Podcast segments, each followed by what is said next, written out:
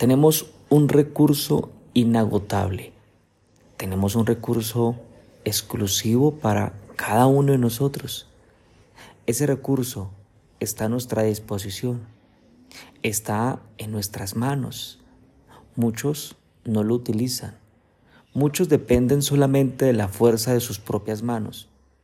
Este recurso son las manos poderosas del Creador de la creación, del que te ama y del que te ama con amor eterno. Bienvenido entonces a este espacio de devocional diario. Hoy estudiaremos la mano poderosa de Dios. Empezamos entonces recordando aquella pareja en el huerto del Edén, Adán y Eva. Con sus manos empezaron a trabajar la tierra, con sus manos plantaron, con sus manos cosecharon, con sus manos abrazaron a sus hijos, domaron las bestias, diseñaron vestidos para vestirse, con sus manos cazaron y comieron. Y hace parte de Dios que mis manos trabajen. De hecho, en la escritura dice que no hay nada más para el hombre que coma, que beba y que se alegre de su trabajo. Es bueno que tú disfrutes del trabajo de tus manos. De hecho, él mismo, él mismo se alegró. Te acordarás en el Génesis, en el relato de la creación, él empieza el día 1, el día 2 y el día 3, cada día.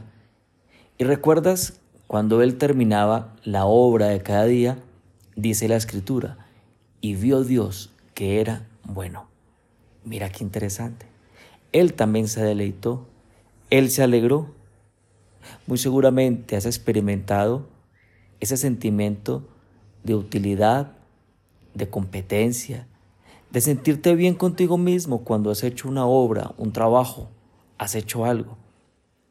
Te puedes alegrar, puedes tomar fotos, puedes subirlas en tus redes, puedes compartirlas a los demás y aún darle gracias a Dios por el trabajo de tus manos. Vaya que interesante. Estas manos Dios se las dio a Adán y a Eva. Ellos empezaron. En las manos de Adán recibió a una mujer maravillosa. En las manos de Eva recibió un hombre ejemplar.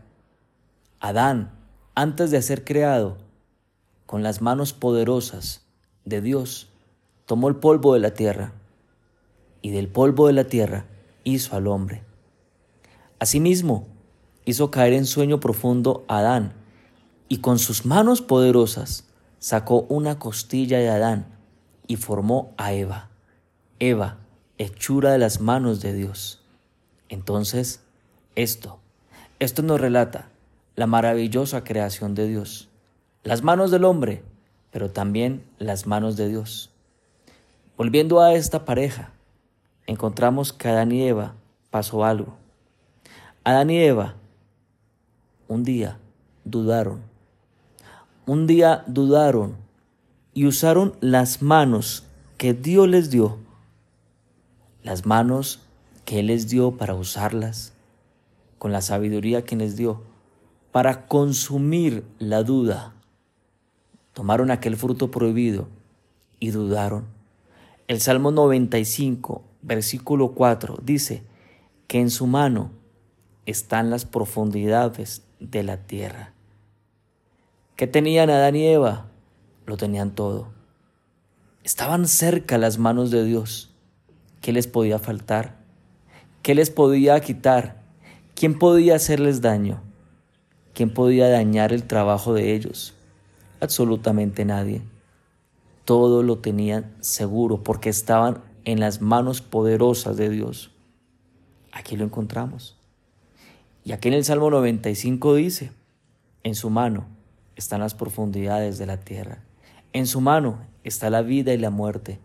En su mano está toda la creación, tiempo, espacio y materia. Antes que existiera el tiempo, existían sus manos. Quiero preguntarte tú que me estás escuchando, ¿qué se puede perder de la mano poderosa de Dios? ¿Qué se puede escapar? Y si hoy, escuchando este audio, tienes una circunstancia con un hijo, una circunstancia personal, una circunstancia que hace que tú sientas que perdiste o fracasaste, te hago una pregunta a ti. ¿Qué se puede perder de la mano de Dios? ¿Qué se puede perder? Esta mano te da vigor y esta mano es más fuerte que la vida y que la misma muerte. No se puede perder nada, porque en su mano lo tenemos absolutamente todo. ¿Qué puede pasarte en las manos de Dios? ¿Qué puede pasarte?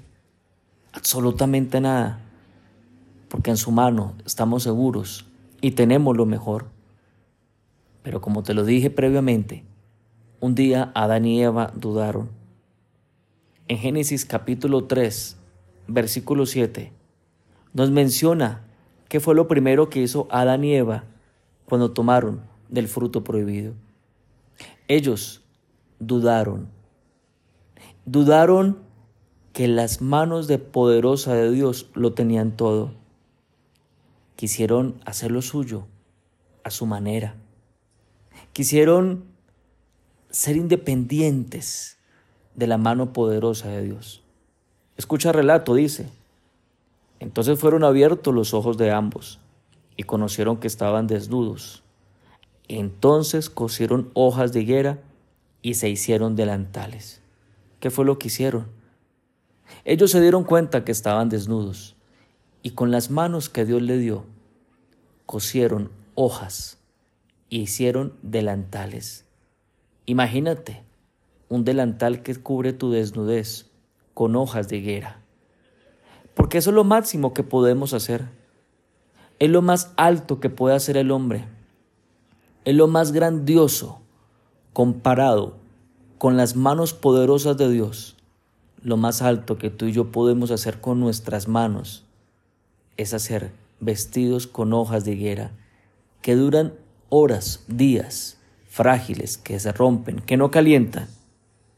Permíteme, te hago algunas preguntas. Tú dudas, tú dudas que en su mano tú estás protegido. Tú dudas que Él a ti te puede levantar. Tú dudas que Él te puede proveer para el anhelo que tú tienes en tu corazón. Tú dudas que su mano poderosa se ha cortado para proveerte. En el libro de Números, capítulo 11, versículo 1 y 5 y 6, relata el éxodo del pueblo de Dios desde Egipto a Israel. El pueblo escogido de Dios era un pueblo que andaba por el desierto, guiado por una nube en el día. Se movía para un lado y para el otro. Ellos iban bajo su sombra constantemente. Resulta que iban por un desierto. Sus manos no podían trabajar. Sus manos no podían sembrar. Claro, era un desierto. Y también se estaban moviendo. Para poder trabajar tengo que quedarme en un lugar al menos unos meses pero ellos no podían porque se estaban moviendo constantemente. ¿Qué tenían que hacer? Esperar. Te podrás imaginar el sentimiento de inutilidad porque no podían trabajar. Solamente tenían que esperar todas las mañanas que Dios enviara alimento, el famoso maná. Escucha el relato, números 11, del 5 al 6.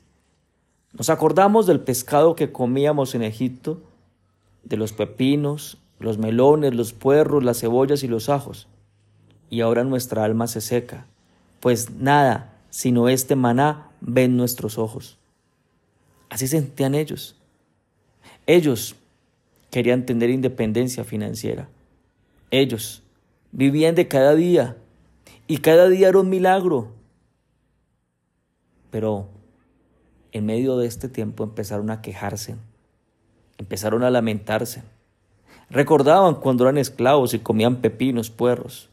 Así. Se sentían inútiles, sentías que no hacía nada. Porque Dios solamente quería que ellos aprendieran a esperar y dependieran de la mano poderosa de Dios. Puede ser tu caso. Puede ser tu caso que con tus manos has intentado y no has podido. Y es porque Él te está enseñando algo. Porque esperar también hace parte de la enseñanza de Dios. esperar a que su mano poderosa actúe. Ellos no lo entendieron y se empezaron a lamentar, empezaron a quejarse, empezaron a decir estábamos mejor antes, ahora que estoy con Dios está peor. No, yo no quiero vivir de un milagro cada día, yo quiero tener mi independencia, quiero tener mi tierra, mi cultivo, mis cosas y cosechar. Pero no quiero que Dios me envíe un milagro constantemente. Ellos querían algo fijo, poder decirlo, una cuenta de ahorros en medio de nuestro tiempo, una tarjeta, una casa propia, cosas así. Pero Dios les estaba preparando y Dios estaba enseñándoles que para ellos lo más importante tenía que ser la mano poderosa de Dios. En el versículo 23, Dios responde ante esta queja, ante esta molestia de estos hombres, porque estaban hartos de comer maná. Versículo 23.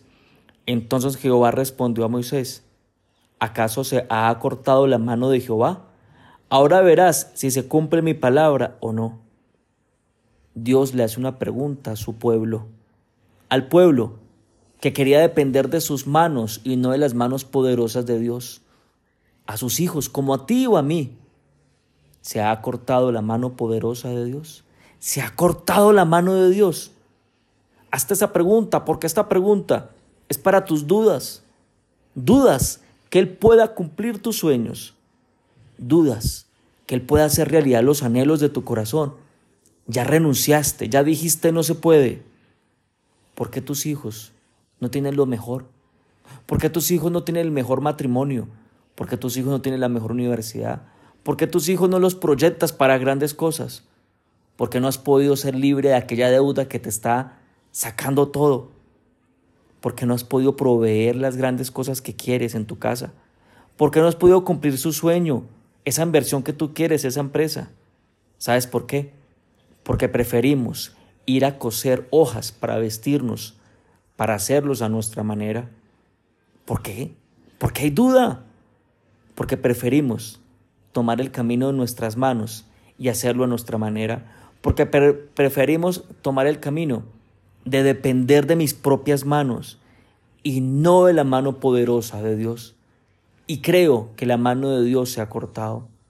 Repetimos la misma cena de Adán y Eva. La repetimos. ¿Qué esperas tú? ¿Qué esperas tú para no depender de tu mano, sino de la mano poderosa de Dios? Dios les dice a este pueblo, van a ver si se cumple mi palabra o no. Tómalo para ti. Tienes que ver si la mano de Dios y si la palabra de Dios se cumple para tu vida. Y se tiene que cumplir. Porque su palabra dice, pídeme y te daré por herencia a las naciones. La mano de Dios no se ha cortado contigo. ¿Por qué renunciaste? ¿Por qué dudas? Su mano. Y su mano estuvo aquí en la tierra. En Lucas 4:40 dice que sus manos tocaron los enfermos y se sanaban. Sus manos estuvieron aquí con nosotros, habitaron con nosotros. Sus manos fueron horadadas. El Salmo 22, 16 dicen que sus manos eran horadadas, fueron horadadas. Sus manos tienen cicatrices. Sus manos que se podían bajar de la cruz y podían destruir a todos los que lo atacaban. Renunció.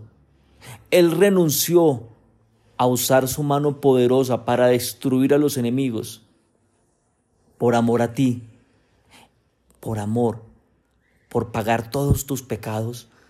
¿Qué te parece? ¿No te parece maravilloso? En sus manos hay una cicatriz, hay cicatrices. Tomás dijo, hasta que no meta el dedo no creo. Y Jesús le dijo, bienaventurado el que cree sin ver.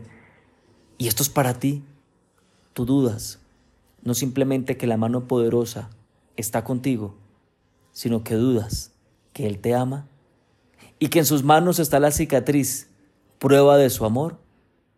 Porque para que tú no dudes, tienes que creer que Él te ama y que Él fue la cruz y pudiéndose bajar de la cruz no lo hizo porque te ama. Te amará porque te ama con amor eterno. El amor que supera el tiempo, el espacio y la materia, el amor que solamente cabe en el hueco de su mano, en ningún lugar más. Entonces, sal de este episodio, sal escuchando este audio, ve enfrente al mundo, no con tus manos, ve y pídele al que está contigo, porque con su mano poderosa no se ha acortado para ti. El dueño de todos los recursos te dice, usa mi recurso, úsame, soy tu papá, estoy contigo, no estoy solo. ¿Qué opinas? Con esto en mente, vamos a orar. Pero antes de esto, quiero invitarte a que compartas este audio si ha sido de bendición para tu vida. Amigos, familiares, conocidos, ponlo en tus redes, compártelo, que mucha gente conozca y mucha gente pueda hacerle de gran bendición como lo es para tu vida. Cierra los ojos conmigo ahora sí y acompáñame a orar.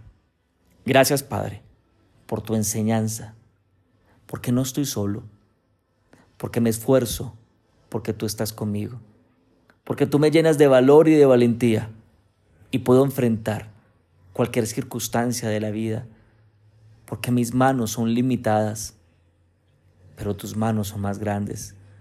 ¿Qué miedo tendrá la vida o la muerte? ¿Qué miedo tendrá la adversidad si tú estás conmigo? Lo que tengo que cuidarme es que esté en tu mano. Yo me meto en tu mano para creerte, para estar seguro que nunca me dejarás y que nunca me abandonarás. Gracias, porque en tu mano nadie me puede hacer daño. Yo no seré arrebatado nunca de tu mano. Gracias, porque en tu mano tengo lo mejor y estaré siempre seguro. Te pido tu bendición, que Dios, que tiene tu, que tiene tu vida en tu mano, te bendiga. En el nombre de Jesús. Amén.